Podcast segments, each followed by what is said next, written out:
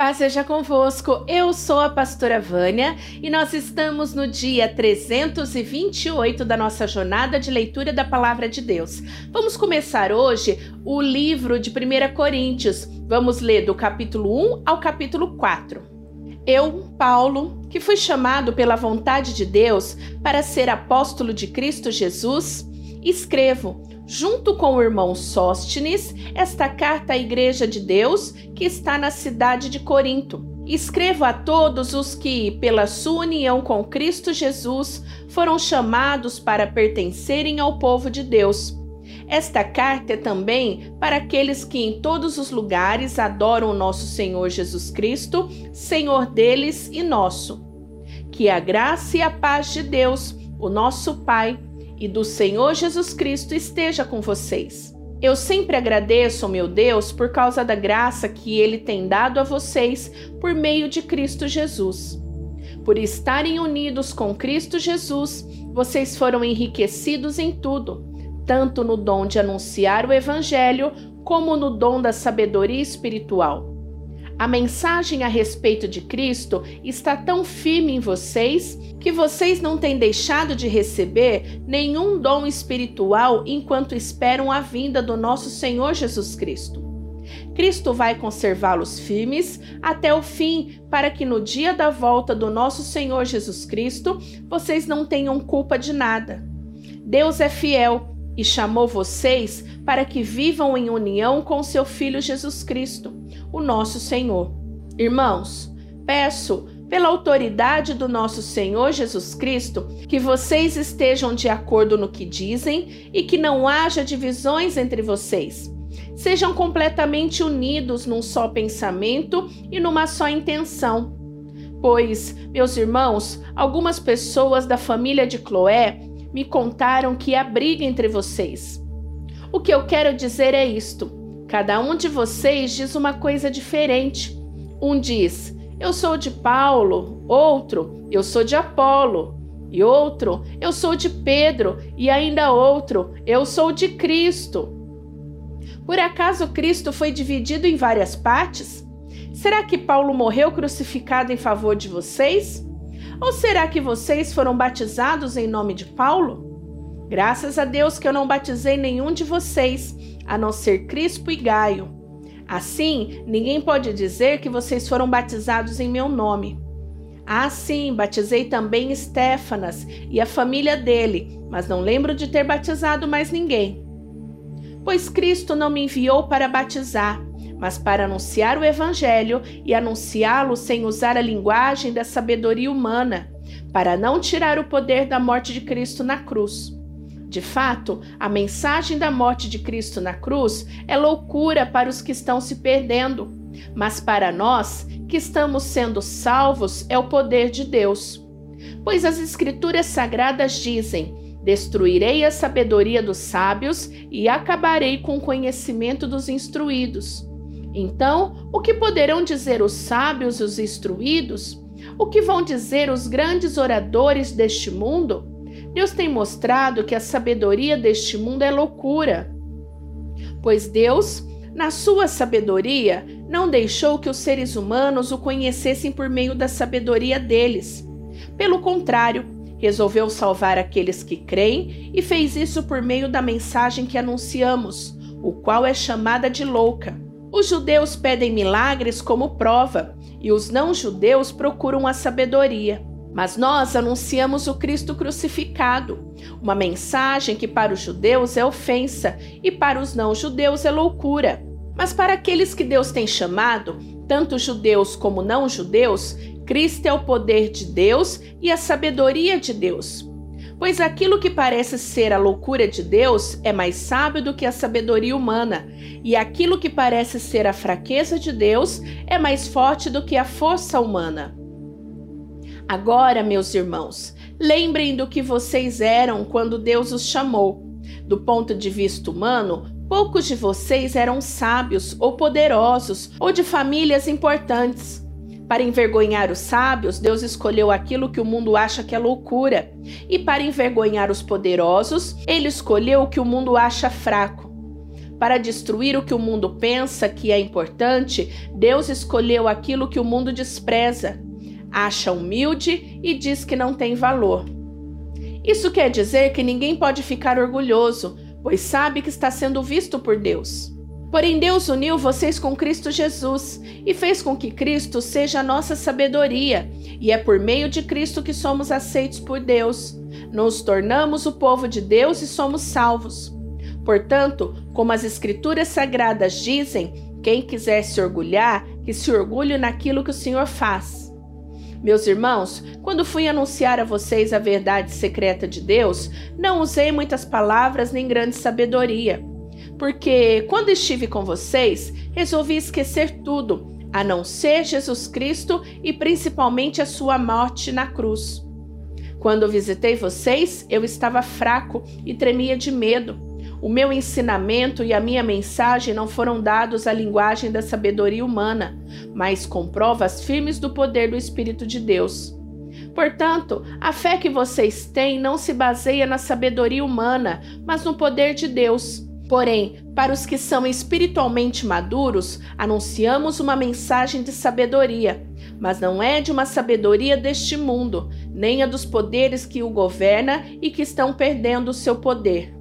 A sabedoria que anunciamos é a sabedoria secreta de Deus, escondida dos seres humanos, a sabedoria que o próprio Deus, antes mesmo da criação do mundo, já havia escolhido para nossa glória. Nenhum dos poderes que agora governam o mundo conheceu essa sabedoria, pois se a tivessem conhecido, não teriam crucificado o glorioso Senhor.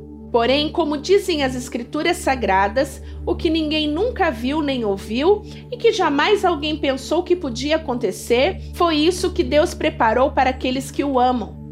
Mas foi a nós que Deus, por meio do Espírito, revelou o seu segredo. O Espírito Santo examina tudo, até mesmo os planos mais profundos e escondidos de Deus. Quanto ao ser humano, somente o Espírito que está nele é que conhece tudo a respeito dele.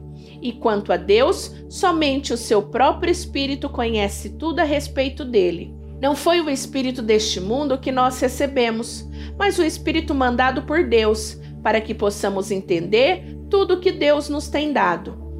Portanto, quando falamos, nós usamos palavras ensinadas pelo Espírito de Deus e não palavras ensinadas pela sabedoria humana. Assim explicamos as verdades espirituais aos que são espirituais. Mas quem não tem o Espírito de Deus não pode receber os dons que vêm do Espírito, e, de fato, nem mesmo pode entendê-los. Essas verdades são loucuras para essa pessoa porque o sentido delas só pode ser entendido de modo espiritual. A pessoa que tem o Espírito Santo pode julgar o valor de todas as coisas, porém ela mesma não pode ser julgada por ninguém. Como dizem as Escrituras Sagradas, quem pode conhecer a mente do Senhor? Quem é capaz de lhe dar conselhos? Mas nós pensamos como Cristo pensa. Na verdade, irmãos, eu não pude falar com vocês como costumo fazer com as pessoas que têm o Espírito de Deus. Tive de falar com vocês como se fossem pessoas do mundo, como se fossem crianças na fé cristã. Tive de alimentá-los com leite e não com comida forte, pois vocês não estavam prontos para isso e ainda não estão prontos, porque vivem como se fossem pessoas deste mundo. Quando existem ciumeiras e briga entre vocês, será que isso não prova que vocês são pessoas deste mundo e fazem o que todos fazem? Quando alguém diz eu sou de Paulo e o outro eu sou de Apolo, será que assim não estão agindo como pessoas deste mundo?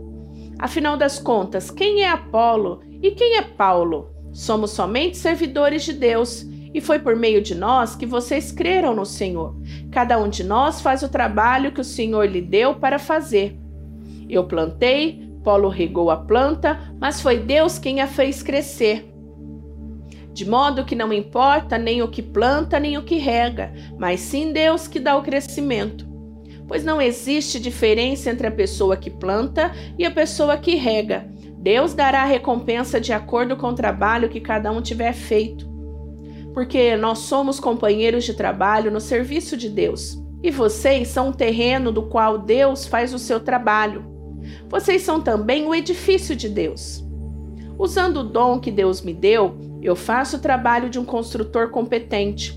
Ponho o alicerce e outro constrói em cima dele. Porém, cada um deve construir com cuidado, porque Deus já pôs Jesus Cristo como único alicerce e nenhum outro alicerce pode ser colocado. Alguns usam ouro ou prata ou pedras preciosas para construírem em cima do alicerce, e ainda outros usam madeira ou capim ou palha. O dia de Cristo vai mostrar claramente a qualidade do trabalho de cada um, pois o fogo daquele dia mostrará o trabalho de cada pessoa. O fogo vai mostrar e provar a verdadeira qualidade do trabalho.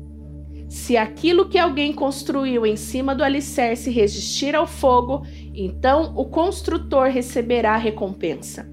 Mas se o trabalho de alguém for destruído pelo fogo, então este construtor perderá a recompensa. Porém, ele mesmo será salvo, como se tivesse passado pelo fogo para se salvar. Certamente vocês sabem que são o templo de Deus e que o Espírito de Deus vive em vocês. Assim, se alguém destruir o templo de Deus, Deus destruirá essa pessoa, pois o templo de Deus é santo e vocês são o seu templo. Que ninguém engane a si mesmo. Se algum de vocês pensa que é sábio conforme a sabedoria humana, então precisa se tornar louco para ser de fato sábio.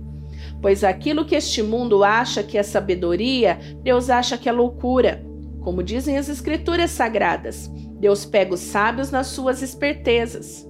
E também, o Senhor sabe que os pensamentos dos sábios não valem nada. Ninguém deve se orgulhar daquilo que as pessoas podem fazer pois tudo é de vocês, isto é, Paulo, Apolo, este mundo, a vida e a morte, o presente e o futuro, tudo isso pertence a vocês. E vocês pertencem a Cristo, e Cristo pertence a Deus. Vocês nos devem tratar como servidores de Cristo, que foram encarregados de administrar a realização dos planos secretos de Deus. O que se exige de quem tem essa responsabilidade é que seja fiel ao seu Senhor. Mas para mim não tem a menor importância ser julgado por vocês ou por um tribunal humano. Eu não julgo nem a mim mesmo. A minha consciência está limpa, mas isso não prova que sou de fato inocente. Quem me julga é o Senhor. Portanto, não julguem ninguém antes da hora. Esperem o julgamento final. Quando o Senhor vier, ele trará para a luz os segredos escondidos no escuro e mostrará as intenções que estão no coração das pessoas. Então cada um receberá de Deus os elogios que merece.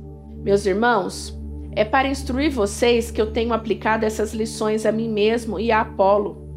Usei nós dois como um exemplo, para que vocês aprendam o que quer dizer o ditado. Obedeça ao que está escrito. Ninguém deve se orgulhar de uma pessoa e desprezar outra. Quem é que fez você superior aos outros? Por acaso não foi Deus quem lhe deu tudo o que você tem? Então por que é que você fica todo orgulhoso como se o que você tem não fosse dado por Deus? Pelo que parece, vocês já têm tudo o que precisam, já são ricos, vocês já se tornaram reis e nós não. Que bom se vocês fossem reis de verdade, para que nós pudéssemos reinar junto com vocês. Porque me parece que Deus pôs a nós, os apóstolos, no último lugar. Somos como as pessoas condenadas a morrer em público como espetáculo para o mundo inteiro, tanto para os anjos como para os seres humanos. Por causa de Cristo, nós somos loucos, mas vocês são sábios por estarem unidos com Ele. Nós somos fracos e vocês são fortes. Vocês são respeitados e nós somos desprezados. Até agora temos passado fome e sede, temos nos vestido com trapos, temos recebido bofetadas e não temos lugar certo para morar. Temos nos cansado de trabalhar para nos sustentar. Quando somos amaldiçoados, nós abençoamos. Quando somos perseguidos, aguentamos com paciência. Quando somos insultados, respondemos com palavras delicadas. Somos considerados como lixo e até agora somos tratados como a imundície desse mundo. Não estou escrevendo essas coisas para envergonhar vocês, mas para ensiná-los como se fossem meus próprios filhos queridos. Mesmo que vocês tivessem milhares de mestres na fé cristã, não poderia ter mais de um pai. Pois quando levei a vocês o Evangelho, eu me tornei o pai de vocês na vida que vivem em união com Cristo Jesus. Portanto, eu peço que sigam o meu exemplo. Por isso estou enviando para vocês Timóteo, que é o meu querido e fiel filho no Senhor. Ele vai ajudá-los a lembrarem dos caminhos que sigo na nova vida que tenho em união com Cristo Jesus. Caminho esses que ensina em todas as igrejas. Alguns de vocês ficaram orgulhosos certos de que eu não iria visitá-los. Porém, se o Senhor quiser, eu vou visitá-los logo. Então vou saber o que esses orgulhosos são capazes de fazer e não somente o que eles são capazes de dizer. Pois o reino de Deus não é coisa de palavras, mas de poder. O que é que vocês preferem? Que eu vá até vocês com o um chicote ou com o coração cheio de amor e de bondade? Finalizamos a leitura de hoje e eu vou te esperar amanhã, tá bom? Que Deus te abençoe. Beijo da pastora Vânia. Tchau, tchau.